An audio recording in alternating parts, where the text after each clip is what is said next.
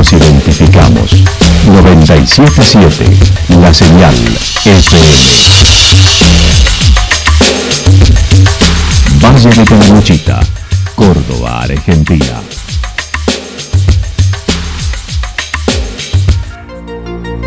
El más completo resumen de las noticias de la región, encontralos todos los días a las 12 y 30, a las 16 y a las 22 horas. Panorama de noticias. Por la 977, la señal FM nos identifica también con las noticias.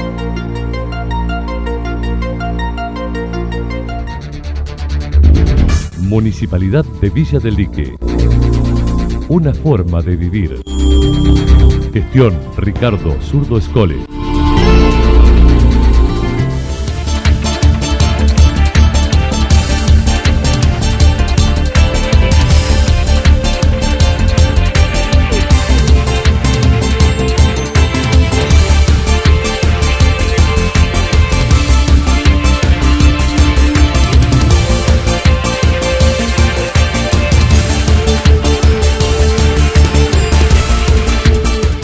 A esta hora hacemos un repaso por la información regional a través de los títulos. El 14 de marzo, Mauricio Jaimes será proclamado presidente del radicalismo calamuchitano.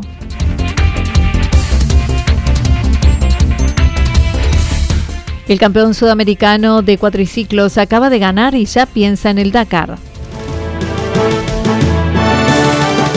La actualidad en síntesis. La actualidad en síntesis. Resumen de noticias regionales producida por la 977 La Señal FM.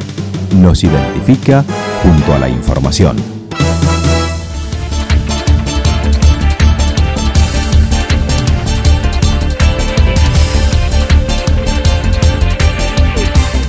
El 14 de marzo, Mauricio Jaimes será proclamado presidente del radicalismo calamuchitano. Mauricio Jaimes es el nuevo presidente del radicalismo de Calamuchita a pesar de que aún no ha sido nombrado, ya que las elecciones internas serán el próximo 14 de marzo. La línea Sumar, encabezada por Rodrigo de Loredo y otros referentes jóvenes de Córdoba, armaron en Calamuchita listas en 16 circuitos. El intendente de la Cruz manifestó. Sí, hasta ahora bueno, hemos recibido la proclamación de, nuestra lista. Eh, después el paso siguiente es que ya directamente queden oficializadas y, nos las envíen a cada uno de los circuitos y a los departamentos. Pero la, primera resolución que adoptó la Junta, eh, que es la que corresponde, proclamó la lista presentada por nosotros, por, un grupo de intendentes, jefes comunales, concejales, tribunos de distintos lugares, y en aquellos lugares donde no tenemos eh, eh, concejales o tribunos o intendentes, siempre hay algún referente acompañándonos. Entonces eh, recibimos la proclamación la semana pasada, con lo cual eh, es la única lista, por lo tanto es la que se va a oficializar. En el resto de la provincia hubo impugnaciones, ya que aducen no se presentaron listas en la mitad más uno de los circuitos. Eh, en este caso, bueno, el, espacio Sumar manifiesta que sí, que, presentó la, mitad más uno de los circuitos y, por ende está en condiciones de ir a, a una interna. Eh, son cuestiones que, obviamente lo va a resolver la justicia, que esperemos que lo resuelva de la mejor manera, de la manera que necesitamos todos y en especialmente hoy que se está discutiendo adentro del partido, lo necesitamos los radicales, que las cuestiones se discutan y se resuelvan de manera clara, transparente, honesta y que no suceda lo, contrario. En eso se está eh, trabajando, se está insistiendo desde este espacio. Realmente estamos proponiendo una apertura, yo lo dije hace un tiempo y, y lo seguimos insistiendo. Eh, queremos que este proceso que se abre del radicalismo sirva para que haya una apertura, no solo del radicalismo, sino de la clase política en general. La lista presentada por Diego Blencino no cumplía con todos los requisitos de representatividad, motivo por el cual Jaimes pasó inmediatamente a ser el representante de la Unión Cívica Radical en Calamuchita. No obstante, el 14 de marzo recién podrá asumir la presidencia.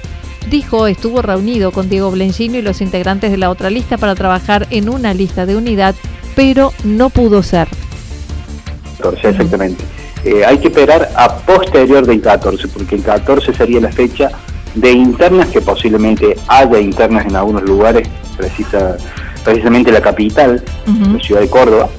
Entonces hay que esperar hasta el 14 de marzo. De ahí en adelante es cuando empiezan a oficializarse las distintas listas, a, proclamarse las distintas listas. Yo creo que, la situación ameritaba que fuéramos y presentáramos esas listas en tiempo y forma y así dar cumplimiento a lo que eh, exigía ¿no? la, Junta Electoral, que era tener la mitad más uno de los circuitos. Superando eso, eh, y, luego de la presentación de listas y luego también de la resolución de la Junta donde eh, directamente admite la, lista nuestra y no la otra, también se abre otra etapa de diálogo para, para tratar de integrar a todos los sectores del radicalismo. Eh, en este caso nosotros venimos proponiendo con intendentes, jefes comunales, como te decía, concejales, tribunos o referentes del radicalismo que hay en cada lugar, una renovación adentro del radicalismo, eh, adecuarnos también a las exigencias, a lo que la gente nos está planteando, plantear un proyecto a largo plazo. Sin negar ni afirmar la posibilidad de ser candidato a legislador, Jaimes dijo, si hacemos las cosas bien en el 2023, el legislador será radical si nosotros armamos bien las cosas, si actuamos de manera seria, si trabajamos y la gente puede percibir ese trabajo serio, como lo hacemos en cada uno de los pueblos que gobernamos, si lo hacemos así, yo te aseguro que en el 2023 el legislador va a responder, va a ser del radicalismo. Para eso vamos a trabajar y, la alternancia es lo, que la gente también te está pidiendo, sin menospreciar, sin criticar el trabajo de ninguno, porque la verdad que yo he tenido y y tengo buenas relaciones con quienes nos han representado.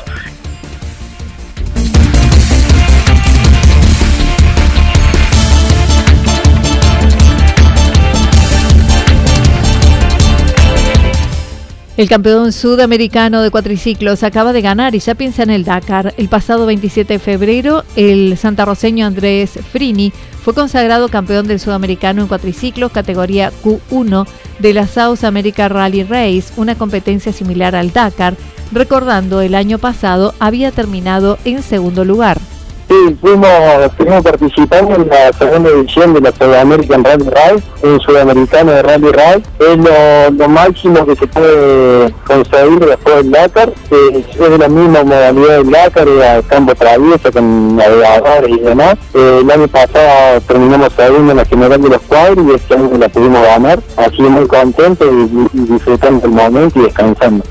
Una carrera de mucha exigencia, 3.500 kilómetros de extensión, 400 kilómetros aproximadamente por día, en ocho días recorriendo la zona de Cuyo a Salta y regreso. fue una carrera de ocho etapas, eh, fue el 17 al 27 de febrero. Eh, tuvimos un prólogo el día 17, después tuvimos cuatro etapas, un día de descanso y cuatro etapas más. En total se corrieron 3.500 kilómetros, eh, más de 60, casi 70 horas de competencia a lo largo de, estos 10 días, así es una carrera muy desgastante, donde se descansa poco, así que ahora, ahora descansando y reponiendo energía para el resto del año. Participaron 20 competidores en su categoría, además de motos, camionetas, corredores de 7 países, siempre con la asistencia de su padre y él desde la mecánica. El año que viene está confirmado que se hará y será del 16 al 26 de febrero del 2022. Mientras tanto, seguirá compitiendo en el campeonato argentino, ya que en el 2019 fue campeón. La primera fecha es del 7 al 9 de mayo en Mendoza y luego tres fechas más. El campeonato argentino en Sudamericano fue doble. La primera fecha es del 7 al 9 de mayo en Alvear, Mendoza. La segunda fecha en Santiago de Estero, una en Catamarca y la última en San Juan, en La Rioja, allá por noviembre. Así la idea es seguir esas cuatro fechas que son para nosotros muy importantes para prepararnos ya para tanto para el Sudamericano del año que viene para el Dakar, para, para lo que se pueda.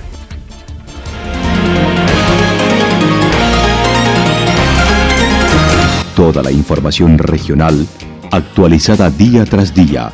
Usted puede repasarla durante toda la jornada en www.fm977.com.ar. La señal FM nos identifica también en Internet.